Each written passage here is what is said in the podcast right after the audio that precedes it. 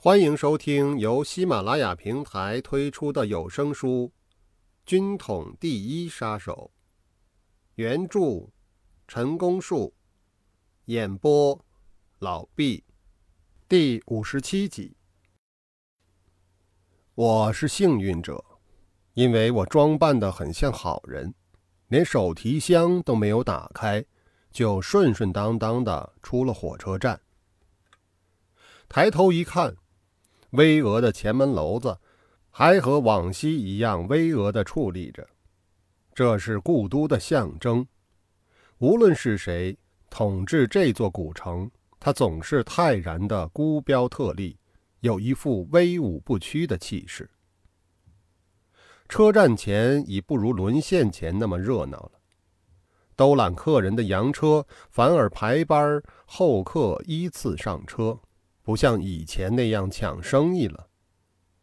轮到我的这一辆，恰巧是老人破车。遮风的棉布棚子不但褪了色，还打了不少补丁。讲好价钱，上了车，扣好车棚上的纽帕他老人家抄起车把，朝着正北跑开了。说是跑，实际是抄起车把，一上一下的在颠儿。比走路也快不了多少，这一趟少说也有六七里路。我坐在里面，黑不隆咚，什么也看不见，两只脚都冻僵了。不过，倒有一样好处，那就是谁也看不见我。我去的地方是北新桥头条胡同，位于北城的偏僻住宅区。我四舅已经在这里住了十几年了。街坊邻里差不多都熟悉，就是格子即派出所里的老警察也都知道这位张四爷。当我任北平站站长的时候，曾经来过几次，也许格子上对我有点印象，可是他们吃不准我究竟是干什么的。这一次来北平，此处仍然是我落脚的最佳选择。这位拉车的老人家差不多耗了一个半小时才算磨蹭到了。我原想在半路上下车买点东西孝敬四舅，可是上上下下太麻烦，也不太妥当，还不如送个红包，也许他会更喜欢。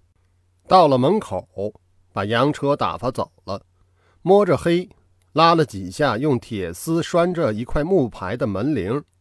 出来开门的是四舅母，总有好几年没有看见我了。他连忙喊表弟媳妇儿出来替我提箱子。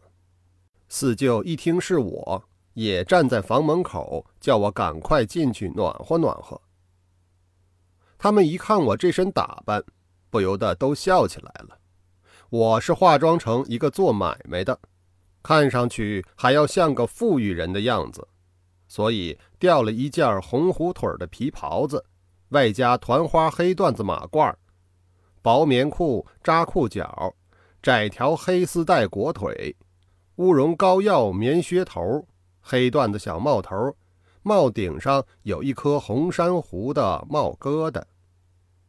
外面再披一件厚大氅，大氅上镶的是水獭皮领子。连里边贴身穿的短裤褂也都是用腐绸新做的，看上去很阔气，像不像一个老式买卖的大掌柜呀？是的，我有准备。如果有人问我哪一行发财，我就说是天津盛大钱庄的东家代做钱币邮票生意。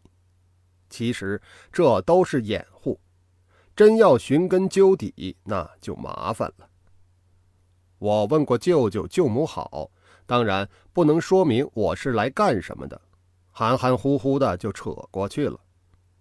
我当着四舅母的面孝敬给四舅几十块钱，他们又特地为我通开已经封了火的煤球炉子，弄了点东西给我吃。此刻才不过晚上八点多钟，已经觉得不早了，出去找朋友总不大方便。有什么事，只好等到明天早晨再说。我第一个要去访问的老朋友是齐庆斌。我们有深厚的交情。我意欲请他替我拿一个主意，也想从他的人事关系中找找工作线索，同时还要请他参加我们的游击部队，出任参谋长。齐庆兵是复兴社华北分社的助理书记，一直留在北平，没有撤退。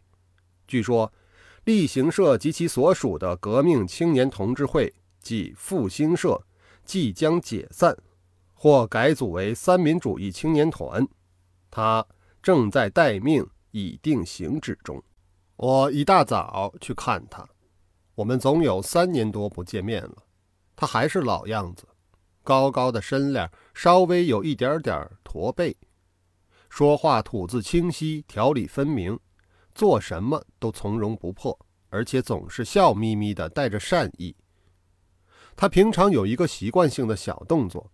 喜欢一边说话一边用手指甲弹衣服上的尘垢，这又表示他很爱干净。齐庆斌，字若斋，军校六期毕业，河北玉田人。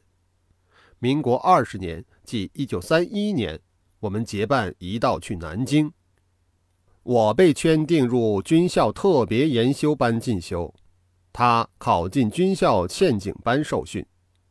后来。我参加了现在的工作，他既没有干上宪兵，也没有当上警察，却经过国民党河北省党部委员贾谊同学的介绍，加入了复兴社，又蒙郑介民先生赏识，被选定为复兴社华北分社的助理书记。这一次老友重聚，自有一番欢喜。我把此来的任务，也就是工作秘密，完全告诉了他。这在我们的工作守则中原是不可以的，不过我认为只有益无损，也就不去执着了。齐若斋一边听一边直摇头，他认为实在太玄虚了，在此漫无头绪的情况下，如非打通内线，得到可靠的内应，断难达到目的。说真格的。这也不是三言两语就可以寻出答案来的，只不过是先提个头，具体的问题仍待从长计议。我问若斋：“我们一同到南京去的另一位好朋友张作兴兄的近况如何？”若斋告诉我说：“自基泽县沦陷后，作兴已离开县公安局长的职务，回到北平来了。”现在他姐丈王瑞征家住闲，他虽有意到邢台一带找那个游动性的河北省政府，可是还在犹豫未决呀。说着，若斋摇了一个电话到王家，王家说作兴不在，问有什么事情。若斋捂上听筒问我，我思忖了一下，还是请若斋约他明天中午来此一聚好了。因为我还有别的事情要办，恐怕不能等下去。我离开齐家，一个人先到金鱼胡同，从边门走进东安市场，兜了一个圈子。一般的情况还是跟过去一样，此刻还不到晌午，逛市场的人不多。我又绕着从前常去的那家卖爆肚的小摊上，吃了一顿想了好久的水爆羊肚。再添了两个芝麻烧饼，也就当做了午饭。然后溜达着徒步走到离此不远的煤渣胡同。我从北新桥四舅家里出来，一直到现在，随时随地都很留意周围的人，并没有发现有什么可疑之处。于是我敢断定安全无虞后，这才走进煤渣胡同西口。过了两三家，就是门牌三十七号的毛家了。毛万里先生的住宅，也就是北平区的区本部。这个地方对我们来说实在太重要了，如有丝毫差池，都会构成严重的打击。那还得了？我按了门铃，毛太太出来开门。她一见我就笑着说：“你怎么会到这里来的？”我笑着帮她关门。同时问：“万里兄可在家呀？”毛太太点头先道：“进了屋子，生着暖暖的火炉，他们正在吃中饭。毛太太一面搬椅子，一面喊张妈添碗筷。毛万里兄拉我就坐，也让我先随便吃一点。我几经解释，这才相信我是真的吃过了。毛万里兄曾追随戴雨农先生任机要秘书数年之久，他参加我们的工作比他兄长毛人凤先生还要早。他现在是北平区书记，因区长王天木兄在天津主持游击工作，所以代理区长职务，也就是现在北平区的实际负责人。据我所知，北平区之下，在北平市有两个站，由乔家才兄及陈资一兄分别负责；在张家口有茶随站，由马汉三兄负责。站以下还有组以及直属员等等，规模相当庞大。按道理说，像这么大的组织，在县区里从事秘密活动并不适宜。不出事则已，一旦出了毛病，牵连到的不是一片，就是一串。以上是第五十七集的内容，感谢您的收听。